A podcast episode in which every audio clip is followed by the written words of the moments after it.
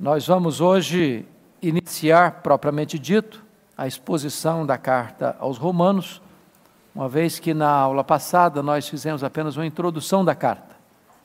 E hoje nós vamos trabalhar Romanos 1, de 1 a 13. Então, abra sua Bíblia aí, por favor. Romanos, capítulo 1, versos de 1 a 13.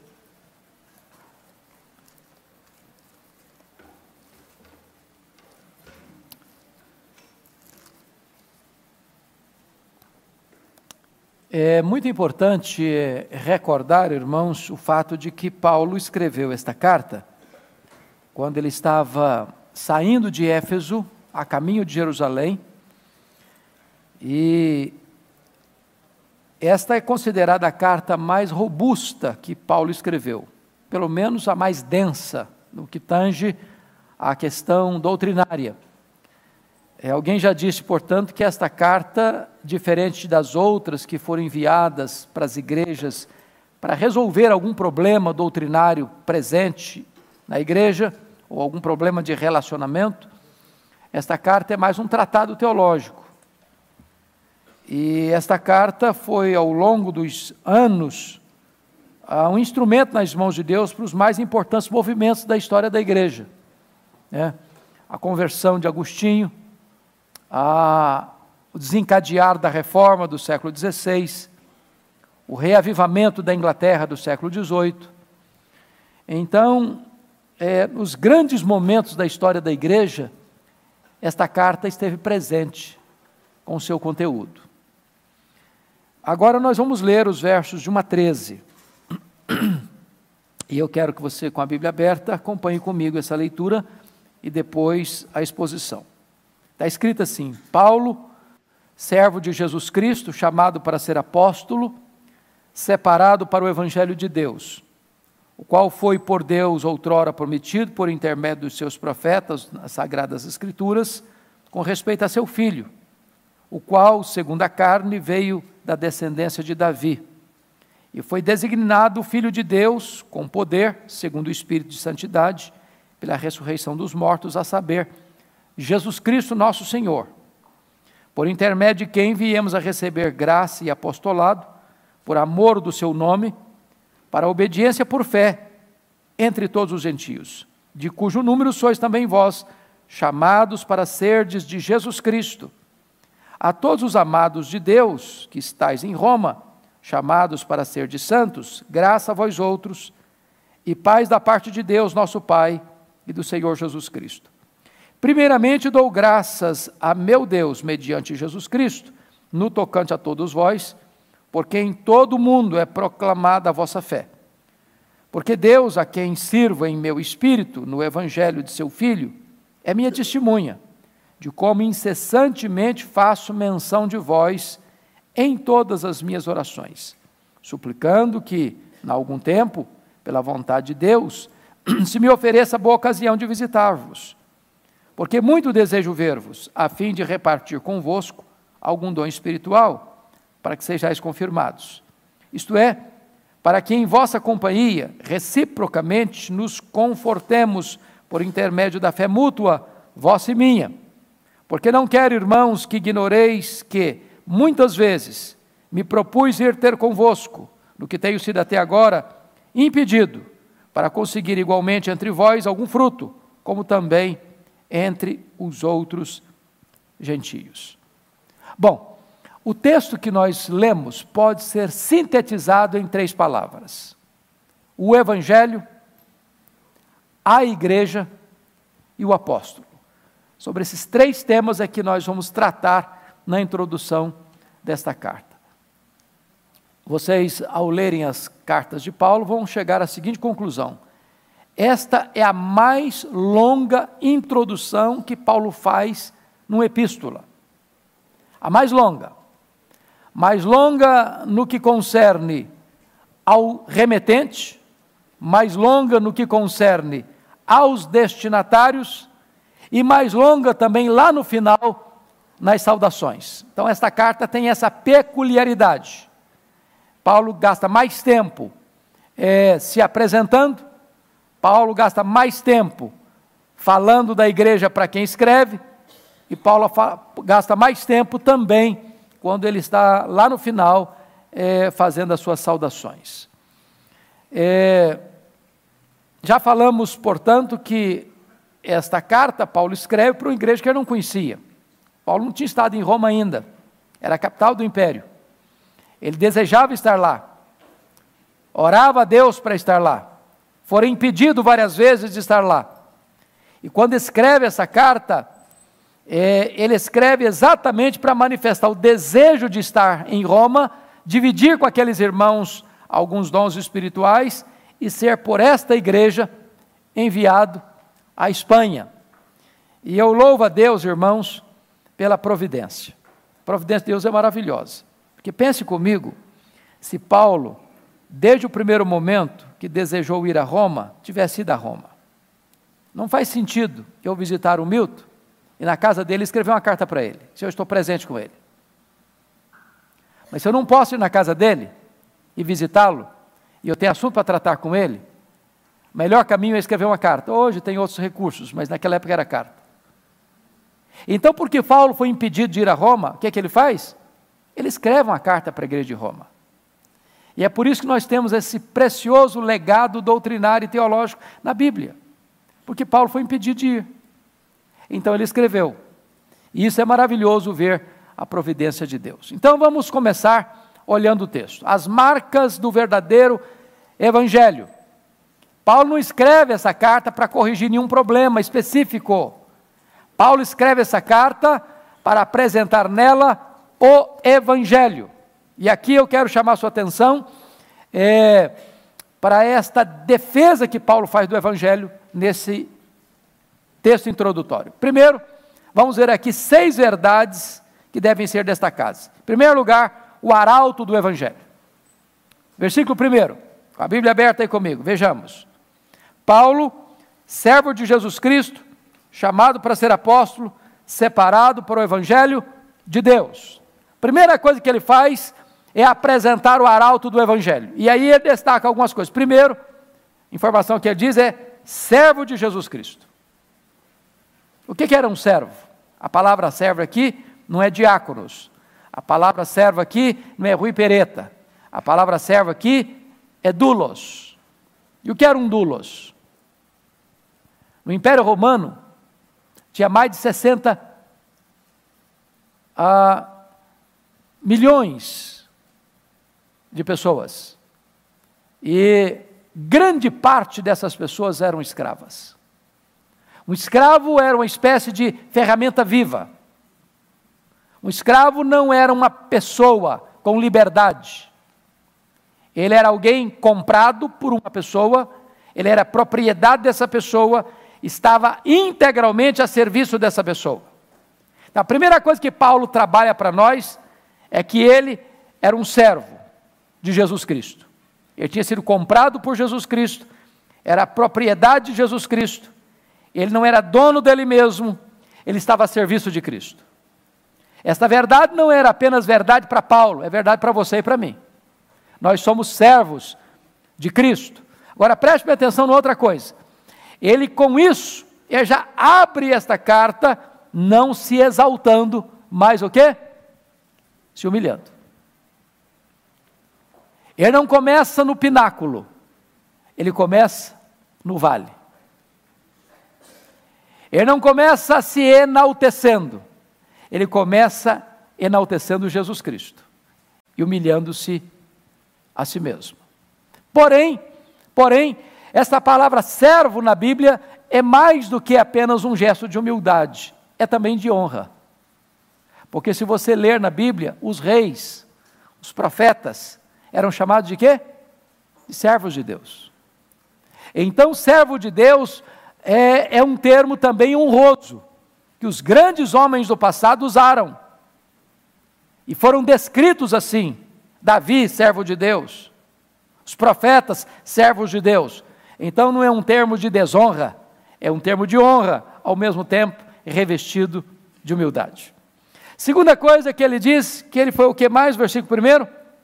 Chamado para ser o quê? Apóstolo. Então veja bem que não tem apóstolo que não tenha sido chamado. Ninguém se auto-intitula apóstolo. Ninguém se apresenta a si mesmo diz: Eu me considero e me constituo a mim mesmo apóstolo. Segunda coisa, não tem apóstolo chamado pela igreja. Apóstolo é alguém chamado especificamente por Jesus. Terceiro, não tem mais apóstolos hoje.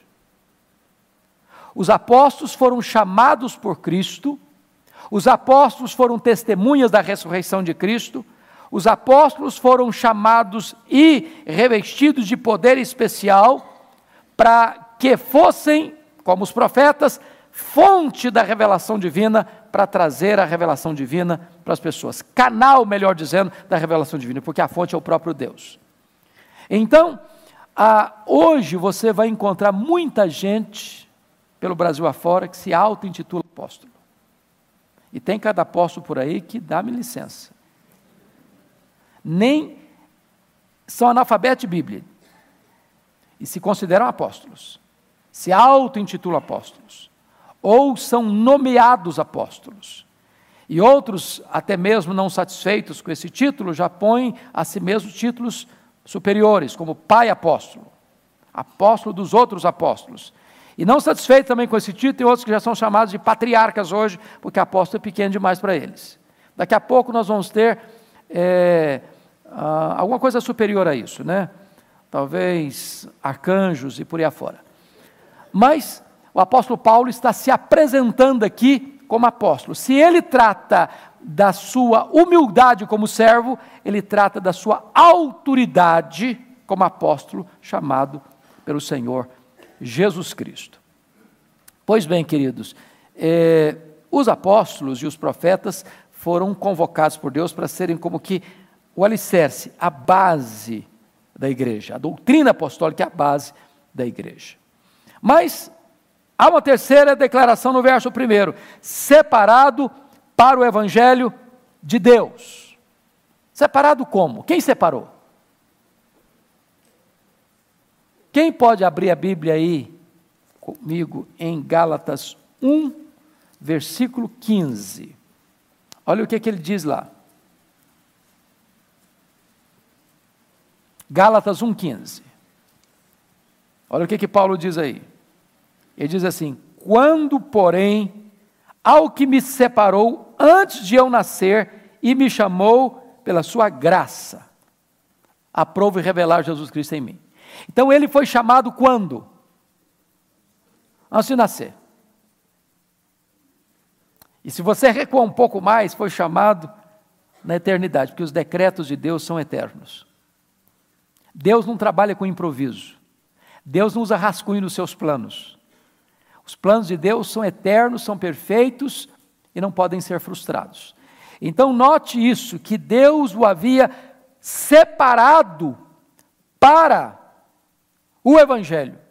Agora, se ele foi chamado, olha que coisa interessante: se ele foi separado antes de nascer, você podia pensar, bom, então desde nascimento assim, ele já nasceu crentinho, bonitinho, é, assim, bem piedosozinho. Foi isso que aconteceu com ele?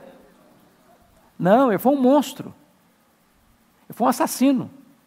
Foi um serial killer. Está escrito isso na Bíblia. Lá em Atos 26, versículo 10, diz que ele encerrou muitos dos santos em prisões, e contra esses muitos dava o seu voto quando os matavam. Então ele mandou matar muita gente. Mas olha que coisa maravilhosa para nós aqui hoje. Tem hora que você olha para uma pessoa e carimba essa pessoa, não tem jeito. Um assassino, um serial killer, um desses poderosos chefes de narcotráfico que manda matar tanta gente, diz, você não tem jeito não, não tem esperança para esse cara não. Ou você vê uma pessoa liderando uma religião errada, uma seita terrível, tem jeito não e de repente essa pessoa já foi separada por Deus antes dela nascer para ser alguém comprometido em levar a boa nova do Evangelho. Deus é Deus, irmãos. A limitação está em nós, jamais em Deus. Pois bem, segundo lugar, a fonte do Evangelho. Olha aí comigo, Versículo 1 diz: separado para o evangelho de quem? Evangelho de Deus. Em outras palavras, a fonte do evangelho não é o apóstolo. É o próprio Deus, ele é apenas o arauto. Ele é o instrumento. O evangelho não foi criado pelos apóstolos, não foi inventado pelos apóstolos. O evangelho foi revelado a eles. Eles são apenas os transmissores. Eles são apenas os comunicadores. Mas quem criou o Evangelho, a fonte do Evangelho, a origem do Evangelho não está no homem, está em Deus. Isso é importantíssimo nós entendermos, irmãos. Porque há muitos evangelhos que foram criados pelos homens. Paulo em Gálatas diz que são é um outro evangelho, fabricado pelo homem, fabricado na terra, um falso evangelho. Mas o verdadeiro evangelho não nasceu no coração do homem, nem mesmo dos apóstolos, nasceu no coração de Deus. Foi revelado por Deus aos seus apóstolos. Isso é muito importante entender. Terceiro lugar, a antiguidade do evangelho. Olha o verso 2 comigo. O qual foi por Deus outrora prometido por intermédio dos seus profetas nas sagradas escrituras. O que é que Paulo está ensinando aqui? que os apóstolos não inovaram nada. Que os apóstolos não começaram nada. Que o evangelho que os apóstolos pregaram e Paulo está pregando é o evangelho que foi o quê? Prometido por intermédio dos profetas. O que é que Paulo está ensinando aqui? Exatamente uma plena harmonia entre o Velho e o Novo Testamento entre a antiga e a nova dispensação. Os apóstolos estão apenas anunciando aquilo que os profetas exatamente prometeram. Isso é maravilhoso. Este evangelho não foi criado agora lá no Novo Testamento, ele já foi prometido no Velho Testamento. E aí vem uma famosa frase de Agostinho de Hipona, quando ele diz o seguinte: o Velho Testamento o Novo Testamento está latente no, no Velho Testamento e o Velho Testamento está patente no Novo Testamento. A palavra latente e patente todos vocês conhecem, não é verdade? Latente é aquilo que está presente, mas não eloquentemente visto, declarado, perceptível. E patente aquilo que está às claras, visivelmente às claras. Então o Novo Testamento estava latente lá, foi prometido lá. Mas o velho está patente aqui, foi cumprido aqui. Então lá eram as sombras, aqui é a realidade. Este evangelho que nós anunciamos, ele é antigo. Não, é, não há uma ruptura com o passado, mas uma consumação do passado. Vocês se lembram de 1 Coríntios 15, 3? Paulo diz que Jesus Cristo morreu segundo as Escrituras, foi sepultado e ressuscitou segundo as Escrituras. O que significa isso? Significa que a morte dele não foi uma surpresa, nem não foi um acidente, e nem a ressurreição dele foi uma surpresa. Então, o Evangelho é uno, é uno, ele é antigo, ao mesmo tempo sempre novo. É, é importante entender também o que Calvino chegou a dizer: o seguinte, que o Evangelho não tem sido dado pelos profetas, mas prometido pelos profetas. Não podemos confundir promessa com Evangelho. Lá a promessa, aqui o Evangelho. Tá certo? É, notem vocês então que Paulo não está aqui pegando o judaísmo e dizendo o seguinte: não, eu, eu, eu estou inovando. Não, o judaísmo foi apenas uma preparação e o cristianismo a consumação. Não houve um rompimento. Houve o quê? Uma consumação. Uma coisa é a promessa, outra coisa é a realidade. É isso que Paulo está nos ensinando aqui. Quarto lugar, quarto lugar. A essência do evangelho a essência do Evangelho. Olha comigo os versos 3 e 4. Com respeito a seu filho o qual, segundo a carne, veio da descendência de Davi e foi designado Filho de Deus com poder, segundo o Espírito de Santidade, pela ressurreição dos mortos, a saber, Jesus Cristo, nosso Senhor. Então veja bem que o Evangelho se resume numa palavra. Quem é essa? Que palavra é essa? Jesus Cristo. O Evangelho tem a ver com o Filho de Deus. Não há Evangelho sem Jesus Cristo. Ele é o conteúdo do Evangelho, ele é a essência do Evangelho, ele é a própria razão de ser do Evangelho. Tudo gira em redor dele, do começo até o fim. O Evangelho trata do Filho de Deus. Ele é o eixo, o cerne, o conteúdo e a essência do Evangelho. Agora, aqui, acerca de Jesus, Paulo vai destacar duas coisas importantes. Primeiro, olha o verso 3 com respeito a seu filho, o qual, segundo a carne, veio da descendência de Davi. Que doutrina ele está tratando aqui? Doutrina da encarnação. Ele viria de que forma? Segundo a carne, da descendência de Davi. Ele foi chamado de filho de Davi. O Verbo se fez carne e habitou entre nós. E quando ele entra na história, ele entra exatamente dentro desta dinastia davídica. Ele seria considerado filho de Davi. Ele veio em carne como filho de Davi, da família de Davi, da descendência de Davi. E isso é maravilhoso, que ele está tratando da entrada histórica dele. Por que, que é importante dizer isso, irmãos? Porque quando Paulo escreve isso, essa verdade não era tão óbvia para eles quanto é para nós, por causa da influência grega, que não acreditava na possibilidade de alguém ser Deus e homem ao mesmo tempo. Porque eles não acreditavam que a matéria pudesse ser vazada pela santidade. Eles achavam que a matéria era má. Se a matéria era má e Jesus teve um corpo físico, material, tangível, então não podia ser bom. Se não podia ser bom, então não podia ser Deus. Então essa doutrina era negada no primeiro século. Mas aqui Paulo reafirma isso. Ele veio em carne e ele nasceu como um homem verdadeiro, como um homem real. O corpo dele não era uma, era uma, uma emanação, não, como pensavam os docéticos, era um corpo real. Ele disse, mesmo depois de ressuscitar, Tomé, bota aqui a tua mão. Um corpo real. Né? Mas agora ele vai falar de uma segunda verdade no verso 4. Primeiro ele falou da encarnação. Mas olha o verso 4 comigo. E foi designado filho de Deus com poder, segundo o Espírito de Santidade, pela quê? Ressurreição dos mortos. Essa era a segunda doutrina negada pelos gnósticos. Porque o que é que os, os gregos pensavam? Eles acreditavam na imortalidade da alma, mas eles não acreditavam na ressurreição do corpo. Por que, que eles não acreditavam na ressurreição do corpo? Porque para eles a morte libertava a alma, que é imaterial, do corpo que é material. O corpo é mau, a alma é boa. Então, para a cabeça de um grego, pensar que alguém ressuscitaria e a alma voltaria para um corpo físico era uma loucura, porque para eles a matéria é má e o corpo então é mau.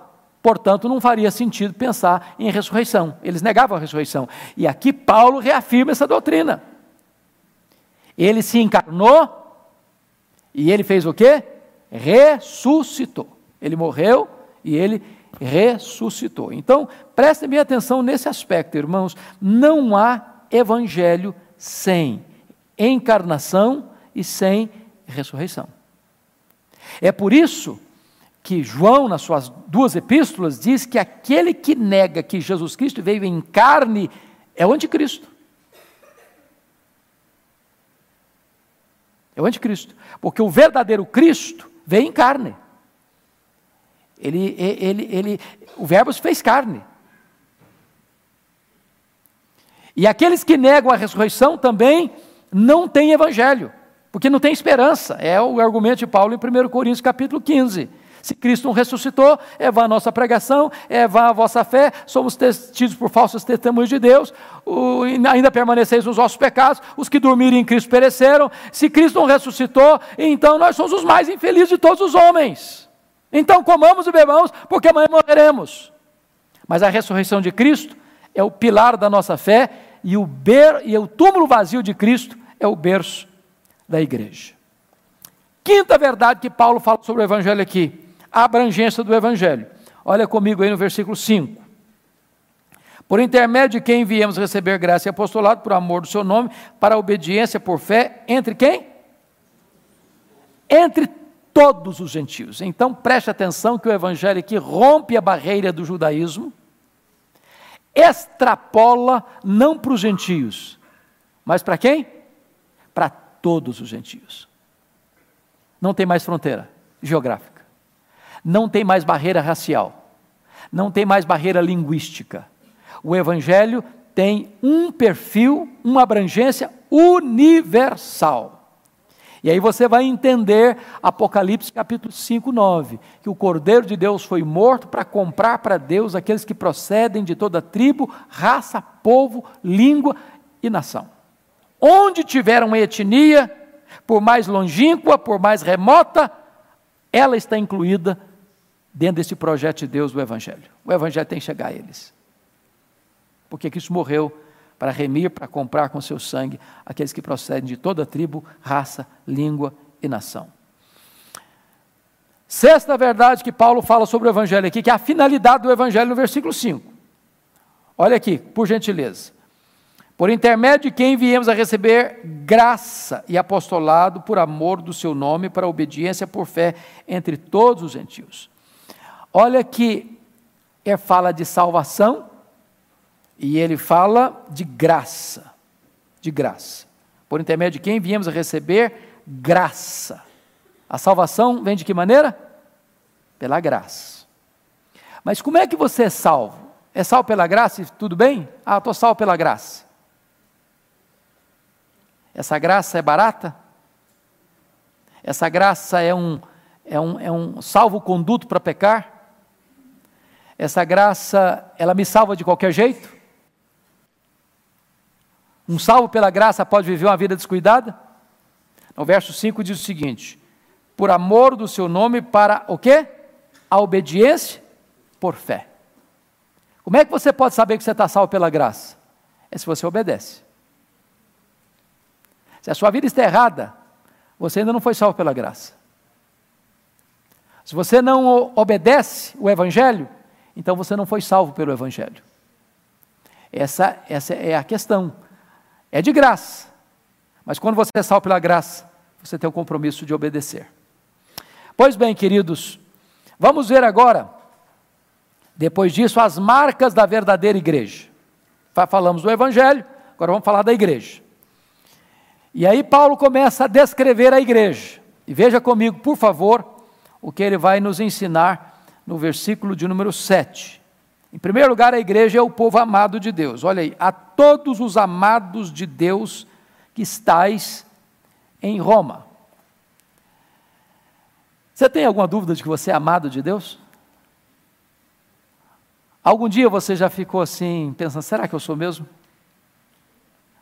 Quando as lutas chegam, as provas vêm, a tempestade desaba, você ainda mantém esse conceito: eu sou amado de Deus? Você subestima essa verdade? Sou amado de Deus. Os puritanos costumavam dizer assim: Você acha pouco o fato de você ser amado por Deus? É muito bom ser amado, não é? Não? Agora, ser amado por Deus é algo exponencial. Porque você tem valor exatamente pela pessoa que ama você. Quem é que ama você? Se você é amado pela pessoa mais importante do universo, então você é muito importante. Eu costumo olhar, eu gosto às vezes de visitar museus. Não é que isso é tão chique, não. É um negócio meio chato, mas é bom. Chato, mas é bom. Você já viu algumas vezes algumas peças no museu que, se você tirá-la de lá e desconectá-la de quem foi seu proprietário, não tem valor nenhum. Nada, vale nada. Nada. Você joga no canto como sucata, ou joga na lata do lixo. Mas quando você vincula aquele objeto que em si não tem valor a alguém muito importante na história, aquele objeto se reveste de um grande valor. De vez em quando você vê coisas assim esquisitas. A pessoa pagar num quadro 30 milhões de dólares. Hoje, 30 milhões de dólares é muito dinheiro. Mas por que, que vale 30 milhões de dólares? Porque quem pintou aquele quadro era o fulano de tal, quem era o proprietário daquele quadro era o fulano de tal. Então passa a ter valor. Por que, que você tem valor? Não é porque intrinsecamente você é o tal, não. você, às vezes, é uma peça de museu, que se tirar desse contexto, ó, você não está com nada. Mas porque você é amado por Deus, você é propriedade de Deus, você é a menina dos olhos de Deus, você tem um valor infinito. Infinito. Louvado seja Deus. Isso, irmãos, cura nosso problema de autoestima. Isso cura complexo de inferioridade. Isso dá significado à vida. A igreja é conhecido como povo amado por Deus. Nunca duvide disso. Nunca esqueça disso. Segunda coisa que Paulo diz, a igreja é mais o quê? Versículo 6. Confira comigo aí o que é a igreja. De cujo número sois também vós o quê? Chamados para ser de Jesus Cristo. Então, a igreja é o povo amado de Deus e a igreja é o povo chamado para ser de Jesus Cristo. Toda pessoa que faz parte da igreja foi chamado. Chamado. Jesus Cristo disse assim: Eu conheço as minhas ovelhas. Elas ouvem a minha voz e me seguem. Eu lhes dou a vida eterna jamais perecerão, e ninguém as arrebatará, as arrebatará das minhas mãos. Então, se você é igreja, se você é membro do corpo de Cristo, se você é membro da família de Deus, é filho de Deus, pode ter certeza disso, você um dia ouviu a voz de Deus. Você foi chamado. Você sabe que há dois chamados, não sabe? Tem um chamado externo, tem um chamado interno. Tem um chamado dirigido aos ouvidos, tem um chamado dirigido ao coração. O chamado de Deus é eficaz. A gente chama isso de graça eficaz, vocação eficaz. Ele chama irresistivelmente. Isso não significa que toda pessoa que foi escolhida por Deus vai atender esse chamado na primeira vez que ouviu. Você conhece gente que resistiu ao Evangelho anos e de repente o coração foi quebrado? Quando diz que esse chamado é irresistível, significa que ele é irresistível no sentido final. Algumas pessoas são convertidas na infância, outras na adolescência, outras na juventude, outras na fase adulta, outras na velhice, outras no leito da, da enfermidade, outras no apagar das luzes. Agora, Deus chama de as mais variadas maneiras. Você está escutando um hino, Deus chama. Você está ouvindo um sermão, Deus chama. Você está lendo um texto da Bíblia, Deus chama. Você está conversando com um colega, Deus chama. Você está lá no campo de futebol, Deus chama. Está lá no leite hospital, Deus chama. Está lá numa boate, Deus chama. E a voz de Deus é o quê? Irresistível. Eu não sei se eu já, acho que eu já contei para vocês, não sei se foi num culto conexão com Deus ou aqui na, para os membros da igreja no sentido maior da igreja, uma experiência que eu tive em Vitória. Eu estava numa segunda-feira no meu gabinete pastoral e entrou um senhor dos seus trinta e poucos anos. E ele disse assim: Eu posso falar com o senhor? Eu disse: Pode, claro. Eu perguntei: Como é que você se chama? Ele me disse assim: Eu me chamo Ricardo. E ele me disse: Eu ontem, domingo, estive aqui na igreja. Falei, ah, que coisa boa. O senhor é muito bem-vindo aqui. E ele disse: Não, mas eu não vim participar do culto. E eu disse: Mas então o senhor veio fazer o quê? Ele me respondeu: Eu era um traficante. Eu vim aqui ontem roubar um carro. O estacionamento ficava em frente ao templo, na calçada. E eu disse: Mas o que aconteceu? Ele disse: Eu estava vendo que carro eu ia levar. E aí, uma lição para nós: é, qualquer dificuldade a mais que você bota no seu carro pode livrar o seu carro de, de ser ufanado. E ele diz, enquanto eu estava ali olhando que carro ia levar, eu ouvi uma música que brotou do templo. E eu fui atraído irresistivelmente por essa música. E do jeito que eu estava, eu entrei, meu 38 na cintura. E quando eu entrei, eu fui tão impactado com a mensagem, que aquilo foi uma bomba no meu coração. Eu, eu, eu reconheci meu pecado. Eu me humilhei diante de Deus, pedi perdão para Ele. Tive um encontro com Ele. Saí chorando aqui ontem. Quando eu cheguei em casa, a minha mulher me perguntou: aconteceu alguma coisa com você, Ricardo? Alguém te machucou? Alguém te feriu? Eu disse: não, mulher, não, ninguém me machucou nem feriu, não. É que aquele homem que você conhecia morreu. Deus mudou a minha vida. Deus me libertou, Deus me salvou. Eu sou um novo homem hoje. Deus chama.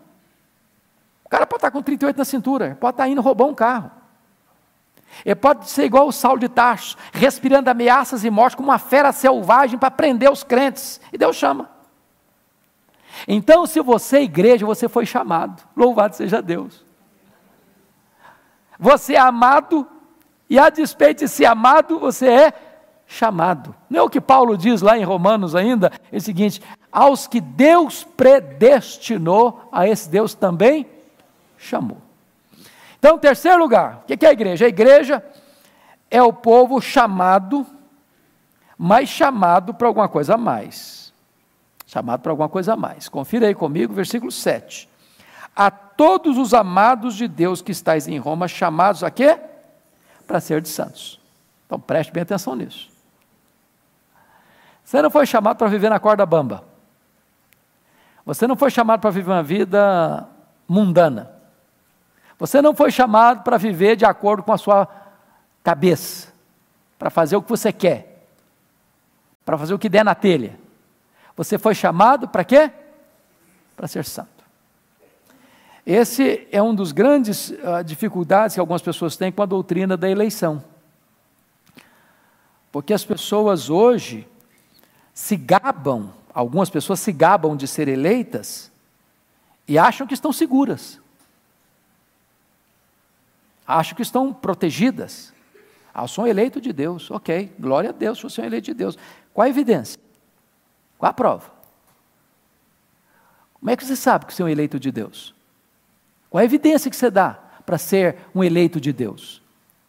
E quando você vai para a Escritura, você vai notar que Deus nos predestinou antes da fundação do mundo para quê? Para sermos santos e irrepreensíveis. Então a única evidência que você tem que você é uma pessoa salva é se você está vivendo em santidade. Isso não significa, irmãos, que um salvo não possa cair. Eu vou tratar desse assunto, se Deus permitir, no culto das onze que um salvo não possa cometer um grave pecado, que um salvo não possa cair em desgraça num determinado momento da vida. Mas o que, que acontece quando um salvo cai? O que, que acontece? Arrepende. Ele se quebranta. Ele não tem prazer no pecado. Ele volta. Ele confessa.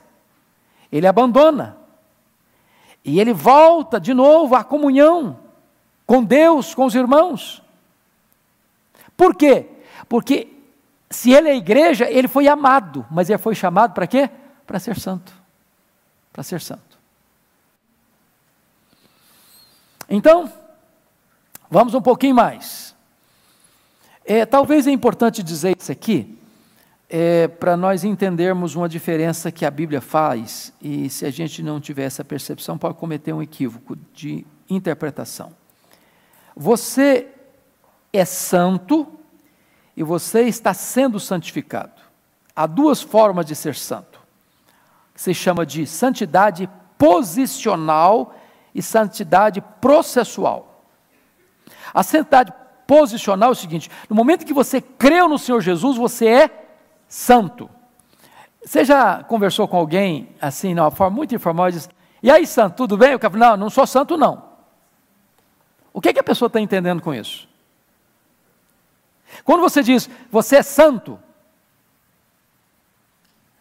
você está dizendo, você é um santo, posicionamento você é santo, você foi separado por Deus.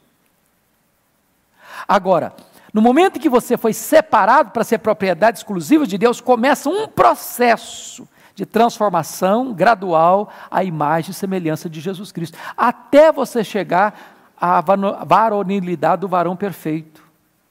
Então, isso é um processo. Então, tem duas santidades. A Bíblia fala, duas formas de ser santo. Santo posicional, você já é santo. Aos santos que vivem em Roma, aos santos que vivem em Éfeso, aos santos que vivem em Colossos. Você já é santo. Aos santos que vivem em São Paulo, você é santo. Agora, você está num processo de santificação até a glorificação. Quarto lugar, a igreja é o povo que recebe graça e paz. Olha o versículo 7 comigo. A todos os amados que estáis em Roma, chamados para ser de santos, graça a vós outros e paz da parte de Deus, nosso Pai, e do Senhor Jesus Cristo. Então vamos entender isso aqui. Vamos entender isso aqui. Se você é salvo, se você faz parte da igreja, você tem duas coisas. Você tem graça e você tem paz. O que é graça e o que é paz? Graça é a raiz, paz é o fruto.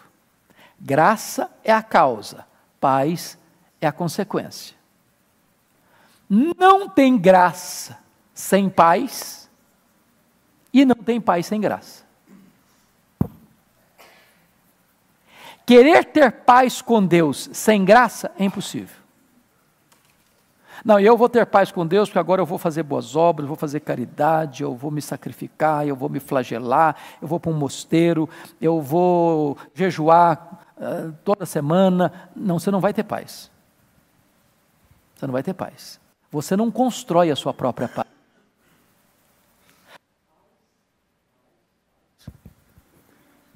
som. Paz é resultado da graça. É quando você é reconciliado com Deus, é que você tem paz de Deus. Não é isso que Paulo diz em Romanos 5:1? Justificados, pois, mediante a fé, temos paz com Deus, por intermédio de nosso Senhor Jesus Cristo, pelo qual temos acesso a esta graça na qual estamos firmes e gloriamo-nos na esperança da glória de Deus. Em outras palavras, em relação ao passado, você tem paz no momento que você creu. Em relação ao presente, você tem acesso à graça. Em relação ao futuro, você tem esperança da glória. Paz no passado, graça no presente, glória no futuro. Pois bem, amados, dito isto, dito isto, nós precisamos agora é, pensar ah, numa coisa importante.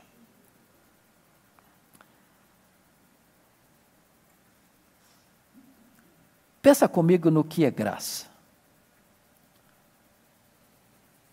Imagine que é, um réu comparecesse perante um juiz. Mas imagine que o juiz fosse alguém que tivesse competência, como os, os reis e os soberanos do passado, que tinham poder de quê? De perdoar o criminoso. Lembram disso? Fulano de tal estava, por exemplo, condenado à pena de morte. Aí o soberano daquele país tinha decisão particular, pessoal, e ele tinha poder para isso, de inocentar, ou melhor, de isentar a pessoa daquela culpa, livrá-lo. Já seria uma coisa maravilhosa, não? Você é culpado? O homem é culpado? É culpado. Todos pecaram. O salário do pecado é a morte. Deus não inocentará o culpado. Mas preste bem atenção que a graça foi muito mais do que Deus nos declarar livres de culpa e nos perdoar, de nos isentar da penalidade do nosso pecado. É como se nesse tribunal o juiz dissesse o seguinte: você não tem mais culpa, eu estou justificando você. Eu vou fazer mais, eu vou adotar você, vai carregar o meu nome. você vai ser meu herdeiro. Tudo que eu tenho vai pertencer a você. Exatamente tudo isso está envolvido, incluído nesse termo graça.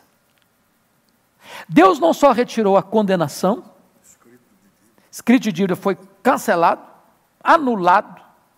Você está quites com a lei, você está quites com a justiça.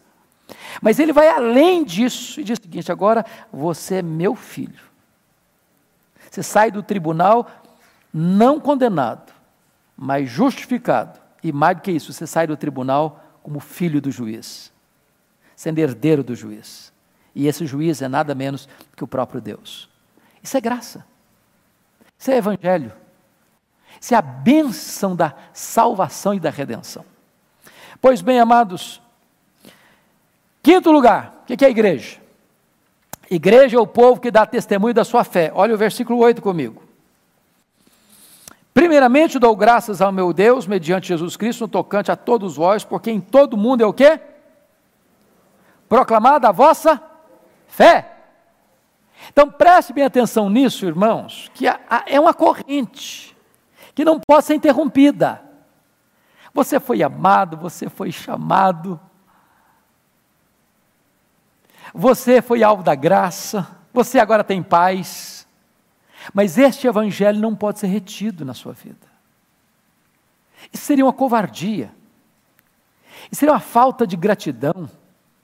E seria um sentimento de egoísmo extremo. Para evocar a música do Roberto Carlos. Que você me aqueça nesse inverno e que os demais vão para o inferno. Eu estou bem, se vira os outros. Eu estou salvo, que se dane os outros. Eu vou para o céu, que os outros vão para o inferno. Não me interessa. Se você é alguém salvo, você não pode reter essa mensagem só para você. A igreja de Roma, ela, ela, ela, ela proclamou a fé. Agora, talvez Paulo esteja até usando uma linguagem de exagero, porque a fé dos crentes de Roma foi proclamada onde mesmo? Olha o versículo 8. Em que lugar que foi proclamado? Onde? Em todo o mundo. Então preste atenção que a igreja não evangeliza só o seu bairro, só a sua cidade, só o seu estado, só o seu país. A igreja também reverbera essa mensagem para além fronteira, para o mundo inteiro. É por isso que Jesus Cristo foi muito específico na grande comissão em Atos 1:8. Quem pode repetir comigo Atos 1:8? Mas Vamos juntos? Mas recebereis poder ao descer sobre vós o Espírito Santo, e sereis minhas testemunhas, tanto em Jerusalém, como em toda a Judéia e Samaria e até os confins da terra. Então vamos fazer a seguinte leitura: E sereis minhas testemunhas primeiro em Jerusalém, depois na Judéia, depois em Samaria, depois no confim da terra. Foi assim que ele ensinou? Não. Tanto aqui quanto lá concomitantemente, ao mesmo tempo. Ao mesmo tempo. Pois bem, dito isto, vamos agora é, olhar o apóstolo. Olhamos o Evangelho, olhamos a igreja. Terceiro lugar, vamos ver as marcas do apóstolo verdadeiro. Tá? Paulo então começa aqui é, falando um pouco de si mesmo. E ele destaca quatro verdades aqui que eu gostaria de frisar. Primeiro, Paulo dá graças pela igreja. Olha o versículo 8. Primeiramente dou graças ao meu Deus, mediante Jesus Cristo, no tocante a vós outros, porque em todo o mundo é proclamada a vossa fé. É, Paulo não não ataca a igreja, ele não critica a igreja, ele, ele dá graças a Deus pela igreja. A pergunta que eu faço é o seguinte: nós temos dado graças a Deus pela igreja?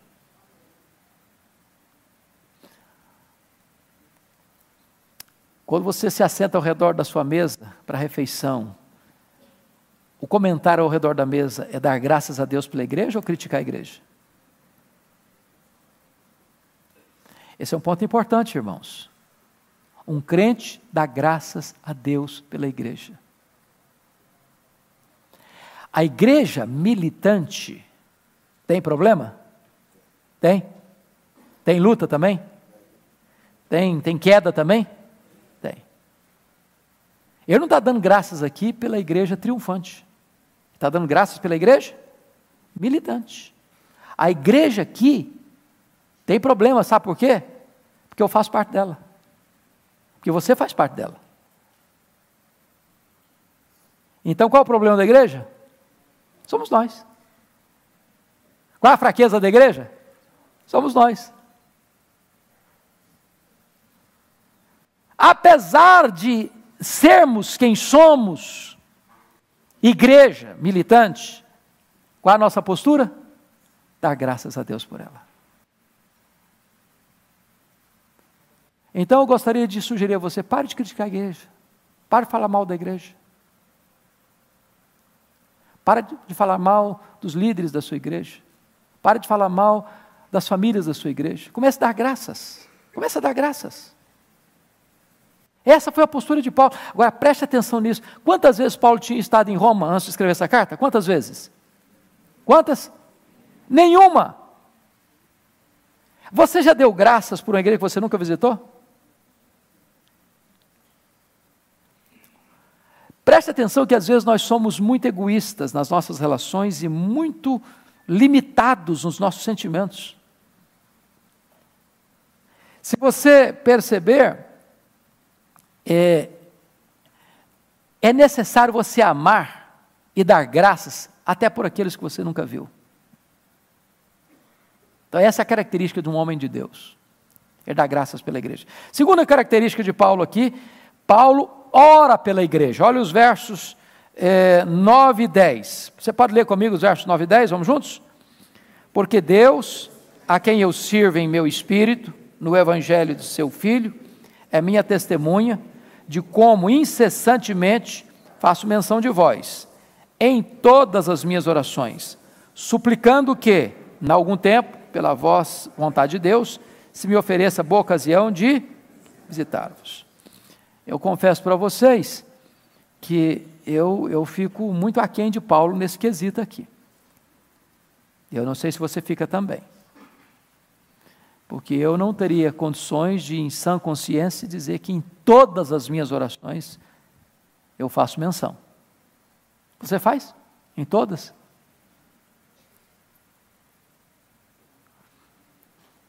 A nossa vida de oração é pobre. A nossa vida de oração é limitada quando passado por esse crivo de testemunho de Paulo aqui. Porque ele diz com clareza que ele está fazendo o quê? Como incessantemente. Então não é um, hoje, daqui a uma semana, daqui a outro mês. Incessantemente. O que é uma coisa incessante? Não para, não cessa faço menção de vós. Então dá a impressão, e se você ler lá no capítulo 16, ele cita vários nomes, um por um. Menção de vós. Em quantas orações? Em todas as minhas orações. Sabe o que me impressiona? É que Paulo era o maior teólogo da igreja, com certeza. Paulo era um camarada que Deus deu para ele uma capacidade diferenciada dos outros apóstolos. E eu não estou eu que estou falando isso, não. Sabe quem está falando isso? O irmão Pedro, apóstolo Pedro. Quer dar uma olhadinha nisso? Olha lá comigo, 2 de Pedro, capítulo 3. 2 de Pedro, capítulo 3. versículo 15 e 16. Olha o que, que Pedro vai falar sobre o seu colega Paulo. Ele diz assim: E tende por salvação, todos estão comigo? Então vamos juntos, todos juntos. E tende por salvação a longanimidade de nosso Senhor, como igualmente o nosso amado irmão Paulo os escreveu, segundo a sabedoria que lhe foi dada ao falar acerca desses assuntos, como de fato costuma fazer em todas as suas epístolas, nas quais há certas coisas difíceis de entender, que os ignorantes e instáveis deturpam, como também deturpam as demais escrituras, para a própria destruição deles. Então, se você tiver, ao ler Paulo, você fala, gente, mas está difícil de entender isso aqui, não fica assim com complexo de inferioridade, não, porque Pedro pensava a mesma coisa. É. Paulo foi um negócio assim diferenciado. Deus deu para ele uma sabedoria diferenciada. Mas o que é o ponto que eu estou chamando a atenção é o seguinte: o maior teólogo era um homem profundamente comprometido com o quê? Oração. Hoje tem muita gente que tem a cabeça tão grande que acha que não precisa orar mais. Quanto mais se conhece, menos se ora. É triste isso. É triste.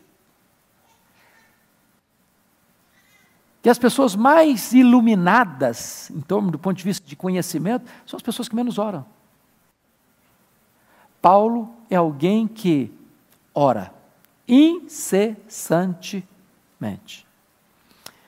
Pois bem, amados, é, terceiro lugar, versículo 13: Paulo é alguém que anseia ver a igreja. Olha o verso 11 comigo. Porque muito desejo ver-vos, a fim de repartir convosco algum dom espiritual, para que sejas, sejais confirmados. Agora o versículo 13, leia comigo, por favor. Porque não quero, irmãos, que ignoreis que muitas vezes me propus ir ter convosco, no que tenho sido até agora impedido, para conseguir igualmente entre vós algum fruto, como também entre os outros gentios. Bom, é, trocando em miúdos isso aqui, é uma frase muito conhecida nossa. Pastor tem que ter o quê? Cheiro de ovelha. Pastor gosta de ficar perto do povo. Gosta de estar perto da igreja. Paulo não era um superstar, um popstar, que gostava do glamour do ministério, que gostava de pregar para grandes multidões, mas não queria que ninguém encostasse nele. Que tem hoje algumas pessoas tão importantes que elas só chegam quando o culto já começou e só saem antes do culto acabar. Por quê? É popstar. Você já viu quando tem um time, assim, um jogo muito importante, aí um jogador se destaca muito e fez dois, três gols na partida e tal, e o técnico estrategicamente tira o cara faltando três minutos para encerrar a partida? Por quê? Para o estádio inteiro aplaudir o cara. Ele é o cara. Os holofotes estão em cima dele. Ele tem que ser reconhecido e destacado. Tem pastor hoje que anda com capangas, guarda-costas. É, o cara é importantíssimo. Tem uns que, quando eles entram no templo, as luzes vão acendendo em cima dele. Verdade. A cadeira dele não é igual a dos demais. A cadeira dele é um trono. E ai de quem se assentar naquela cadeira. Paulo é um apóstolo, e o maior apóstolo, e o maior teólogo.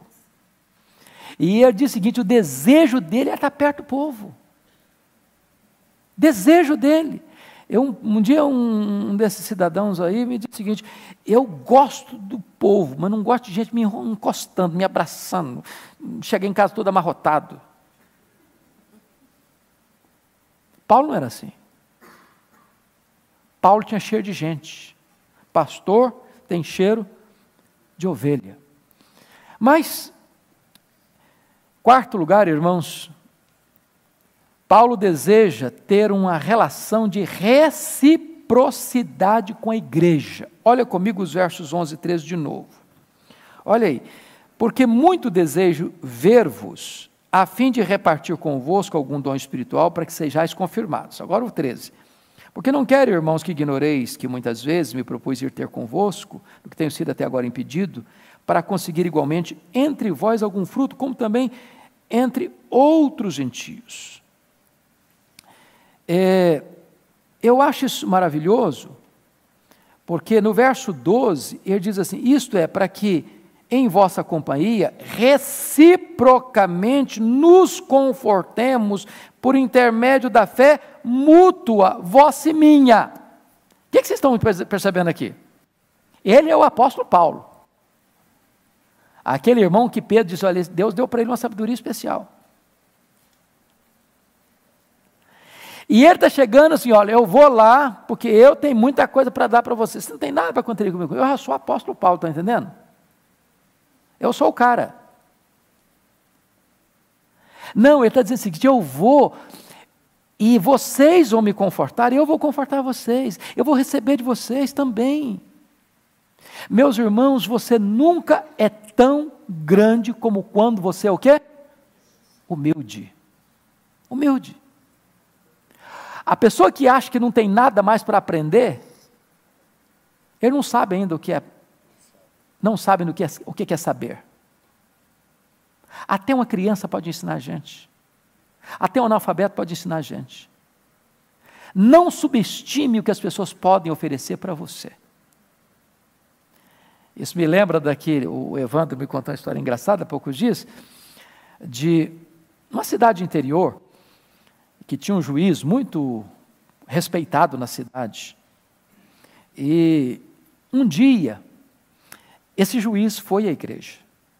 O pastor ficou sabendo com antecedência que ele ia, o pastor preparou aquele sermão, sabe assim, encomendado, cheio de filosofia, rebuscado, bonito, citou um monte de gente importante da história, fez aquele negócio assim, uma peça oratória.